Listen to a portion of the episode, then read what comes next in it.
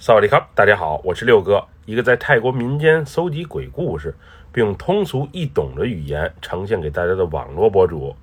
今天带给大家的故事名叫《孤独的殡葬师》，来自一位泰国春武里府朋友的分享。接下来，就让我们一起进入到这个故事当中。说句实话，没人告诉过我我是如何来到了这里，我的父母长什么样，为什么他们会弃我而去。从我记事开始，我就生活在春武里府当地的一家寺庙里，吃在这里，住在这里，生活也在这里。我是被一个庙里做殡葬师的大叔收养的，其他人的童年都是在享受丰富多彩的家庭生活，而我的童年只有那些冰冷的死尸以及火热的焚尸炉。有时望着飘到天空中的那一缕缕黑烟，我很困惑。为什么我会出现在这个世界上？又有谁真正在乎我的存在？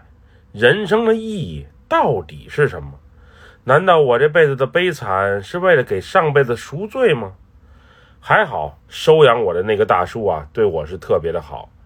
他也曾经送我去上学，可是，一到人多的地方，我就感觉自己啊有些格格不入。还是清静的寺庙以及凄凉的殡仪馆。让我感觉心里啊自在舒服一些。大叔一辈子没有结婚，更谈不上有儿女。我也不知道当初他为何会收养我。不过也正是因为有了他，才让我感受到在这个世界上还有那么一丝的温暖。那会儿也不知道为什么，小伙伴们都不太敢和我一起玩，还嘲笑我身上有异味。听附近的大人们说，做殡葬师的因为时常接触死人，阴气重，一般都会孤独终老的。我是挺为这种说法鸣不平。人活在这个世界上，他必有一死。要没人做这份工作，让那些逝者体面的和众人告别的话，那岂不更残酷、更令人伤感吗？有人愿意低下头。干这份不算体面、收入也不咋高的工作，你们还闲言碎语说这么多干嘛？人心啊，果然是最让人可怕且控制不住的。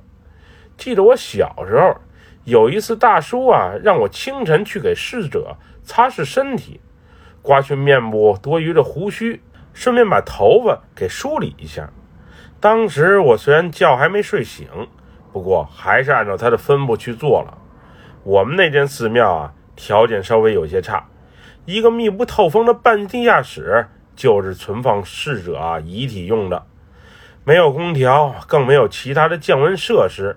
不过每回一进去，整个人啊都感觉特别的凉爽，也许和拿大袋的冰给里面降温有关。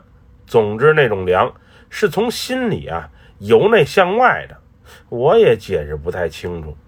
那天我先从外面把灯给打开了，然后拿钥匙开锁进到屋里去。我刚走下台阶没多久，紧接着一个画面啊，着实吓了我一大跳。只见一个老大爷坐在棺材旁边的木凳上，低着头，闭着双眼，若有所思地待在那里。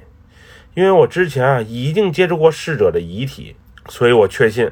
此时出现在眼前的，就是应该原本啊躺在棺材里的那位。这到底是什么情况？人起死回生了？不过我昨天碰触尸体的时候确认过呀，心脏没有跳动，整个肢体都有些发硬了。莫非是遇见鬼了？因为从小就在这种环境里待着，之前深夜在庙里守尸的时候。也莫名的听见过哀鸣声，又或是见过模糊不清的人影，胆子也算是从小练大的，所以当时的我啊，并没有慌，而是闭上双眼，默默的祈祷了一番，然后按照大师教给我的，把那些我自己也不懂、更搞不明白的话，又或是咒语啊，在心中默念了一番。等我再次睁开双眼。坐在木凳上的老头啊，不见了，而是老老实实的又躺回了棺材里。那次我也算是吓坏了，给老头收拾遗体的时候，我总怕他突然睁开双眼，又或者一把拽住我，狠狠地啃我一口。好在一切怪事儿他都没有发生，不过因为毛发没剃干净，头发没给人梳好，后来啊，我还是被大叔给批评了一顿。我当时还嘴，把刚才所发生的怪事儿讲给他听，可他却示意我呀，不要再讲下去了。而是把那些事情啊都藏在心里或遗忘掉，不要再打扰到任何人。来庙里办葬礼的，有当天送过来就火化的，也有连办三天、五天，又或是十多天仪式的。那会儿啊，遗体放在庙堂中，旁边摆着逝者的照片以及供奉的花串和美食，每晚啊还需要有人来守夜。老一辈人是自家人给长辈们守夜，而现在则是他们花钱雇人来干这事儿，而我则成为了那个我们庙里啊的最佳人选。收费不高，白包你看着给。从小就和尸体打交道，也有这个胆量。那会儿吹蜡烛逗我玩的小鬼儿，舍不得离开人世，在那哭哭啼啼的亡魂。还有闲不住，不时左碰碰我，右摸摸我的鬼魂，我都遇到过。大叔曾告诫我说，他们啊也是和我们生活在同一空间的生命，他们也有自己的想法、自己的意识，只是有时我们无法感知到他们的存在罢了。他们大多数对人类啊都没有坏想法，只是出于某种原因，在肉身被火化之后。无法去投胎罢了。你善待他们，冷静地面对他们，他们一般是不会找你麻烦的。不过恶鬼也还是有的，他们真想作恶的话，你想跑是很难的。但福报多的人，自然会受到神灵们的保佑。那会儿送到寺庙里的遗体，有金戒指、金项链还没来得及摘的，也有钱包里啊放着大把钞票的。更有大金牙没被人给撸下来的。不过我师傅，也就是收养我的那个大叔啊，对这些东西都不感兴趣，并把它们取下，都收拾好，还给亲人们。不是你的东西啊，千万不要拿。一是对逝者的尊重，二是对自己的尊重。他一直是以身作则的教我，直到他离我远去的那天。大叔离开我的那天，确实是挺突然的。当时啊，我也就十三四岁。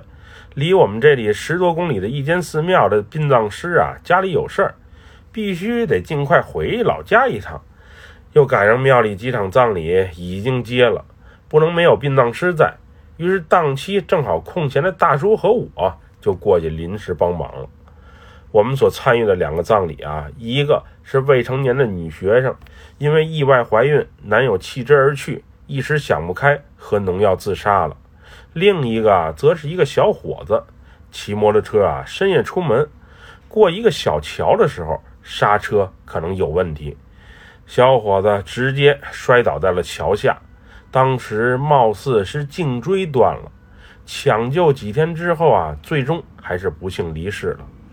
两个逝者啊，岁数都不大，女学生走的时候，她的小宝宝应该还在腹中。而那个小伙子所出车祸的地方，那一阵子总出事故。之前人都没啥事儿，最多也就是骨折这类的重伤。不过到他这儿啊，却不幸丢了命。